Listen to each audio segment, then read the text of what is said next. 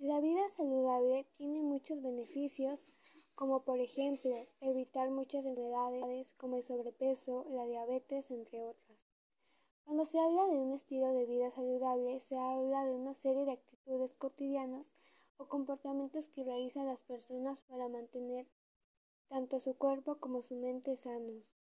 Lo que he aprendido de cómo llevar una vida saludable, principalmente aparte de hacer actividad física, es comer saludable, comer lo que nos hace bien y consumir vitaminas, calorías, nutrientes, etcétera que nuestro cuerpo necesita, y no, y no sobrepasarlo de comida que no requiere. En este periodo aprendí sobre muchas comidas saludables que puedo hacer en casa de manera muy fácil, barata y sencilla. También aprendí sobre los nutrimentos de la comida y su importancia. Los alimentos nos aportan los nutrientes que el cuerpo necesita para llevar a cabo sus funciones adecuadamente. Nos ayuda al normal crecimiento y el desarrollo del organismo y permite el adecuado funcionamiento del sistema inmune, prevenir infecciones y para mantener sana la piel, los ojos y la visión, la vellosidad del intestino y los pulmones, entre, entre otras cosas.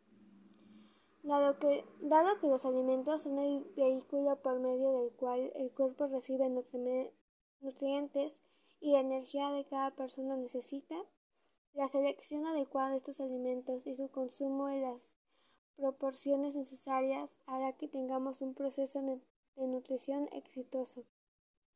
Los principales alimentos los grupos alimenticios es la separación y asimismo la agrupación de los alimentos de acuerdo a sus funciones y de igual manera según los nutrimentos que aportan al, al organismo.